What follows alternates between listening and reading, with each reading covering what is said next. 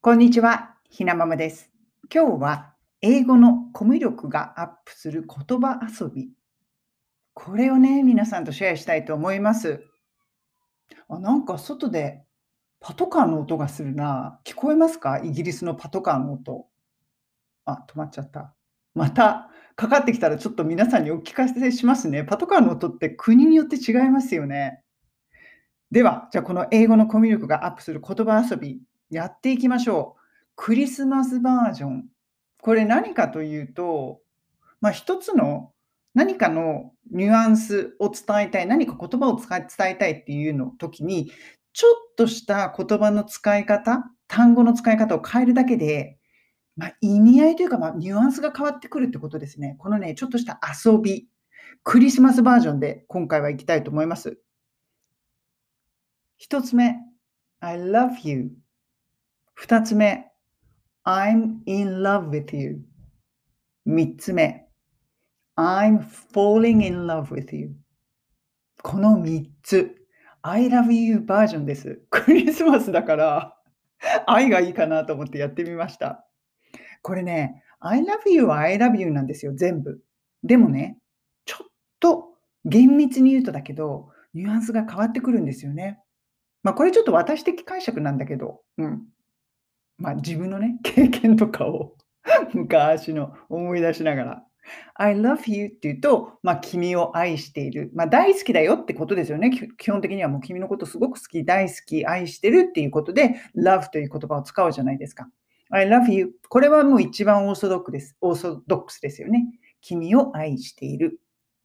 そして、これが I am in love with you. I'm in love with you. そうすると、今、あなたと一緒に恋の中にいるっていうことですよね。でもそういう言い方しない。そうするとね、日本語のニュアンス的には、君に恋してるっていう感じなんじゃないかなと思うんですよね。うん。I love you は君を愛してる。I'm in love with you. もう君に恋しちゃってるんだよ。そういうこと。まあ、人によってね、ちょっと考え方違うんだけど、私はそんな風に解釈しています。そして3つ目。I'm falling in love with you. fall これは落ちるということですよね。そうすると、まあ、また私的的私的解釈だと、君と恋に落ちている。今、この瞬間落ちている。I'm falling in love with you. こういう感じ。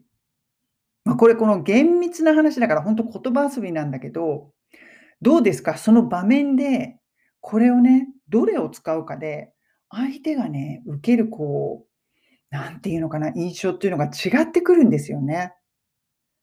その瞬間に、こう、なんていうのかな、それはね、恋の始めなんだけど、I'm falling in love with you. もう今、今君と恋に落ちているとか言われたら、もう、ええー、みたいな。もうそれだけで、こっちもメロメロになりますよね。まあ、相手にもよるか。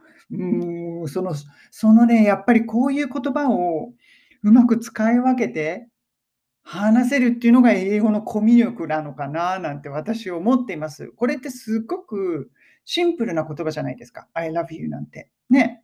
小学生でもわかる？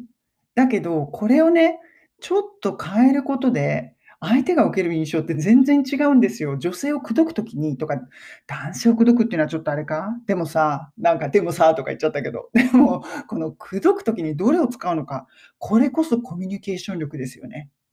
英語を話すって、結局はそういうことなんですよ。正しく話すとかそういうことじゃなくって、言葉をうまく選んで遊んで、そして人と上手にコミュニケーションをとっていく、自分の気持ちを伝える。これです。私ね、この I love you バージョンで、このコミュ力、コミュ力アップというか、英語の言葉遊びするのってね、すごく練習として面白いんじゃないかなと思うんですよ。君を愛してる。君に恋してる。君と恋に落ちている。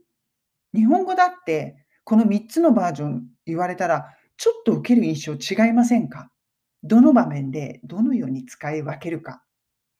そういうお話です。で、そういうお話ってどういうお話なんだろう。なんか昔のこととか思い出して、熱く語っちゃったけど、でもほら、クリスマスだから、日本はなんていうの、山下達郎のこうね、あのクリスマスとかかかってますよね。君はきっと来ないとか。あとはあのワームのラストクリスマスとか、こうかかってませんか？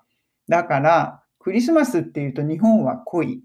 まあ、海外はね、家族で過ごすっていう別に恋とか関係ないですけれども、日本は恋なので、今日はちょっと I love you バージョンで英語のレッスンしてみました。どれ使いますか？皆さん24日の夜は。よーく考えて、ちょうどいいのを使ってみてください。それでは皆さん、今日も素敵な一日をお過ごしください。